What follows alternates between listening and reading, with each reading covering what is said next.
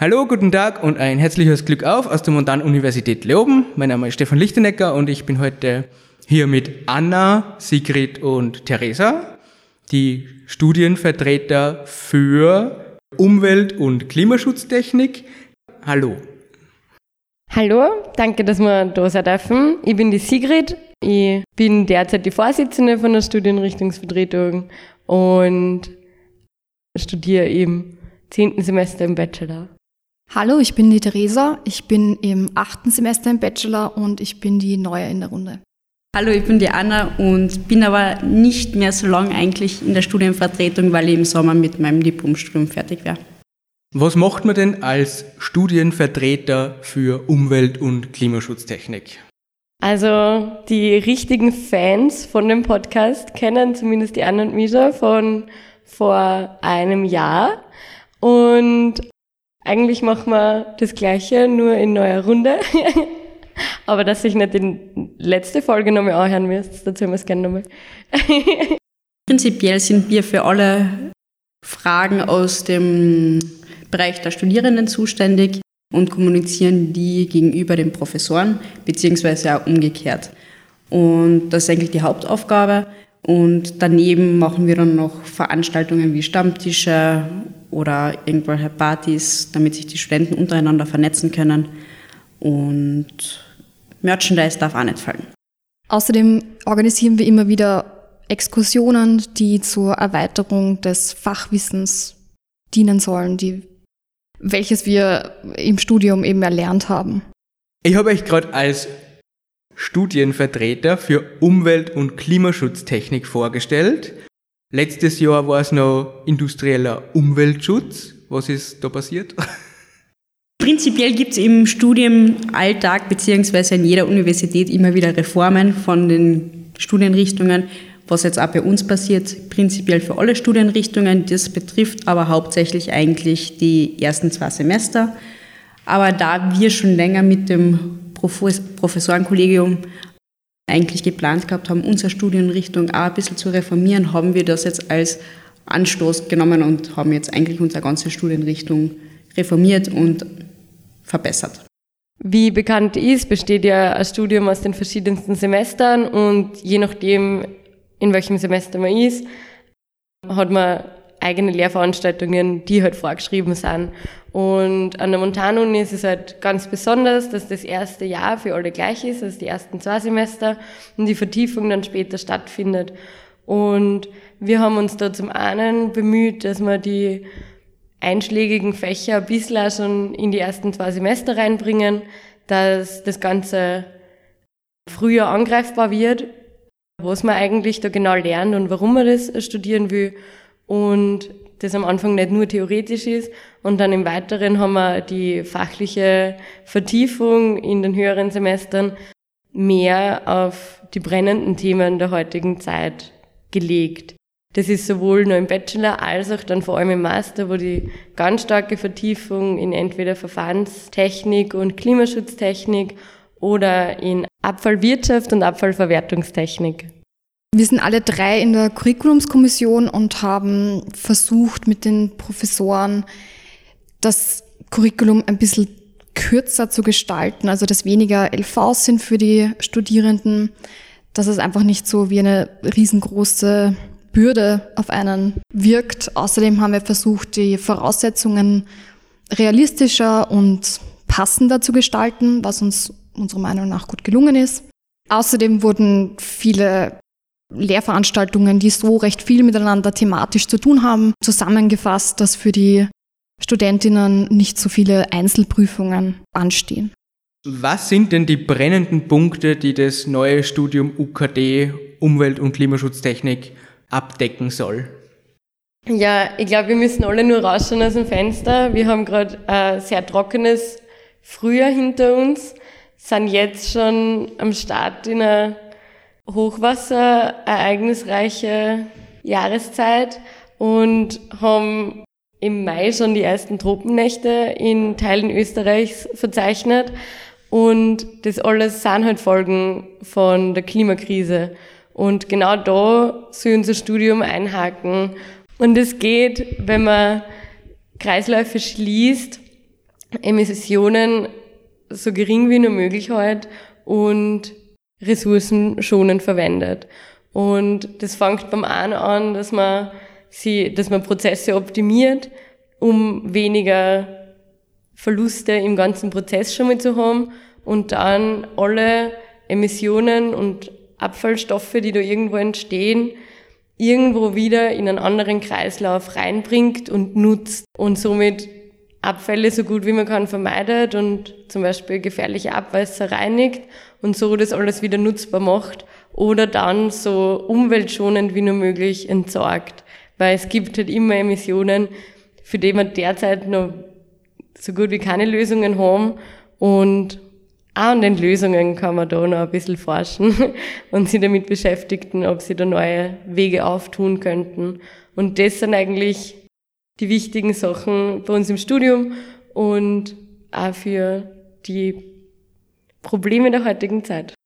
Das Einzige, was da noch vielleicht zum dazu sagen ist, ist, dass immer wieder Leute glauben, dass wir da sehr irgendwie ein aktivistisches Studium sind, was jetzt nicht wirklich der Fall ist, sondern es ist ein technisches Studium, das heißt, es beruht alles auf die technischen und naturwissenschaftlichen Grundlagen, die wir in die ersten vier Semester eigentlich lernen.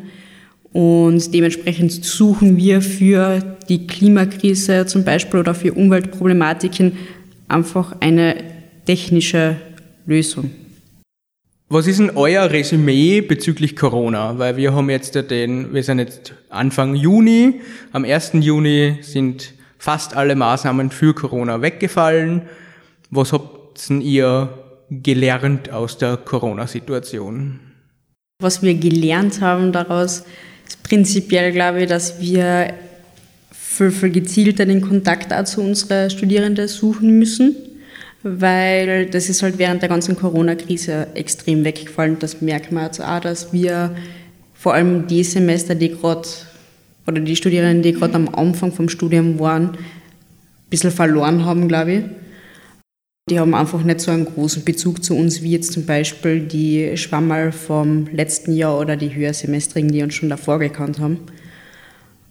Was die Lehre betrifft, ist definitiv die hybride Lehre sehr, sehr positiv zu sehen, da es einfach für viele Studenten und Studentinnen einfach den Studienalltag so viel leichter macht, wenn man sich zum Beispiel Vorlesungsaufzeichnungen anschauen kann oder gewisse Sachen einfach online erledigen kann. Ja, ich glaube, das Positive ist auch, dass viele Online-Lehrveranstaltungen, die auf der ÖH-Seite waren oder wie auch immer, jetzt endlich aktualisiert wurden durch das Ganze, durch die ganze Thematik und dass einfach sich die Leute jetzt dran gewöhnt haben und falls irgendwann mal wieder sowas passieren sollte, was ja möglich ist, dass wir einfach gut gewappnet sind. Wir kennen uns jetzt alle damit aus. Die Professorinnen können jetzt alle super ein Zoom-Meeting starten oder wie auch immer und sollten irgendwie mündliche Prüfungen oder so wieder in so eine, in so eine Krise fallen, dann sind wir alle gut gewappnet dagegen. Aber trotz all den positiven Sachen, die wir auch gelernt haben, darf man nicht vergessen, es war echt schlechte Zeit, um zu studieren. Und wir sind jetzt bemüht und extrem froh drüber, dass wir wieder unsere gewohnte Arbeit irgendwie machen können mit die Studierenden in Kontakt zu treten bei den diversen Festeln, wo man sagen muss, da hat sich einiges aufgestaut. Also wir haben da ein paar Festel, die wir gerade nachholen müssen und freuen uns alle enorm drauf, dass wir da wieder einfach miteinander auch die schönen Seiten von einem Studium irgendwie erleben können. Da kommen jetzt zum Beispiel unser tolles EU-Sommerfest, das wir jetzt glaube ich, zwei Jahre nicht machen haben können. Und so ist es für die Anna und mich und auch für die Theresa. Aber wir machen das jetzt doch schon die zweite Periode, das allererste Mal, dass wir dieses Fest organisieren, wo man auch sagen muss, es ist viel Wissen verloren gegangen und man muss ja in der Vertretungsarbeit sehr stark darauf fokussieren, dass man sich wieder raussucht, wo man früher irgendwelche Caterings hergehabt hat, welche Lokale man gehabt hat, wer welches Sponsoring gern gemacht hat oder so. Weil da ist einfach viel Wissen, ja, ein bisschen unter Corona verdeckt. Und das ist für uns gerade viel Ausgrabearbeit, aber es macht sehr viel Spaß. Und ich glaube, man kann sich freuen auf alles, was noch kommt. Und ein Jahr haben wir ja dann noch gemeinsam in der frohen Runde. Und da wird uns schon noch viel Tolles einfallen. ich glaube, da können wir uns alle drauf freuen. Was für positive Aspekte hat denn Corona für Studium gebracht? Ja, wie eben schon kurz angemerkt, dass es dann ganz viele neue Lehrveranstaltungsarten irgendwie aufkommen, über die man früher nicht nachgedacht hat. Das sind zum einen irgendwelche Hybrid-Lehrveranstaltungen, das gleichzeitig im Hörsaal als auch zu Hause, der zugehört werden kann. Dann gibt es Asynchronlehrer, die bei, vor allem bei uns äh, in manchen Lehrveranstaltungen echt sehr praktisch war. Weil wenn jetzt zum Beispiel in der Übung selber oder so der Lehrende oder die Lehrende nur ein Beispiel vorrechnet, dann hat das doch einen Vorteil, wenn man das daheim schaut und auf Pause drucken kann und beim Mitschreiben auch mitdenken kann. Und dann macht man dazwischen einmal eine Fragestunde mit den Lehrenden und dann kann man genauso seine Fragen stellen, hat aber trotzdem mehr Zeit beim Durchrechnen und Zuhören vom Durchrechnen von einem Beispiel. Das hat den Namen asynchrone Lehre. Das sind, also es sind ganz viele Vokabel eigentlich auch entstanden in die Richtung, wie man Lehre machen kann. Und dann hat es auch vor allem Besprechungen mit Lehrenden oder hat es mündliche Prüfungen dann in die Online-Sphäre verlegt. Und das ist jetzt eigentlich sehr einfach möglich. Und somit ist ja die Ortsgebundenheit teilweise nicht mehr so gegeben. Und das Heimfahren einmal zu einem Wochenende zu den Eltern und das um einen Tag zu verlängern, kann doch hin und wieder ganz nett sein, dass man da am Montag dranhängt, aber trotzdem nichts versäumt in Leoben. Und ich glaube, das sind sehr große Vorteile für die Studierenden. Was bei uns in der Vertretungsarbeit dazugekommen ist, wir haben uns überlegt, dass wir mit die Studierenden in Chatgruppen uns vernetzen, was wir früher nicht so stark da haben, was aber jetzt sagt, dass es schon eine viel engere Kommunikation macht, als nur über E-Mail und wenn man sich halt über den Weg läuft. Und den kurzen Dienstweg zur STV um einiges verkürzt hat. Mit der Umstellung auf Umwelt- und Klimaschutztechnik gibt es ja jetzt auch ein neues Curriculum. Was passiert denn da für die Studenten, die vorher angefangen haben zu studieren, im Gegensatz zu denjenigen, die noch anfangen werden?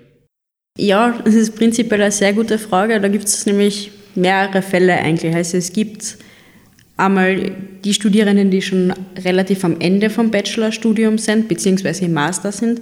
Die betrifft das eigentlich nur dahingehend, dass es jetzt zum Beispiel das neue Masterstudium für die momentanen Bachelorstudenten gibt. Das heißt, wenn man jetzt momentan am Ende des Bachelorstudiums ist, steigt man eigentlich automatisch ins neue Masterstudium ein. Da haben wir uns logischerweise auch darum gekümmert, dass es mit den Äquivalenzlisten so geregelt ist, dass da keiner irgendwie benachteiligt wird und keiner irgendwie Sachen doppelt und dreifach machen muss. Und dann gibt es noch Fälle, die irgendwo am Anfang oder mitten im Bachelorstudium drin sind, wo es ein bisschen schwieriger ist, dann umzusteigen. Ich meine, alles möglich. Wir haben wirklich, glaube ich, auf jeden einzelnen Fall irgendwie geschaut, dass das mit den Äquivalenzlisten wirklich alles gut hinhauen wird. Es ist noch einfach ein bisschen mehr Aufwand.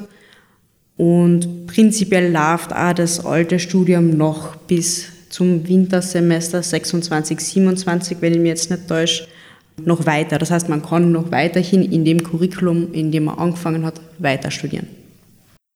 Also für alle, die gerade im zweiten Semester sind und eigentlich EU angefangen haben, denen würden wir einfach empfehlen, doch jetzt noch zu wechseln im neuen Wintersemester, weil es jetzt einfach am einfachsten ist. Also wir haben uns viele Gedanken gemacht über das neue Curriculum.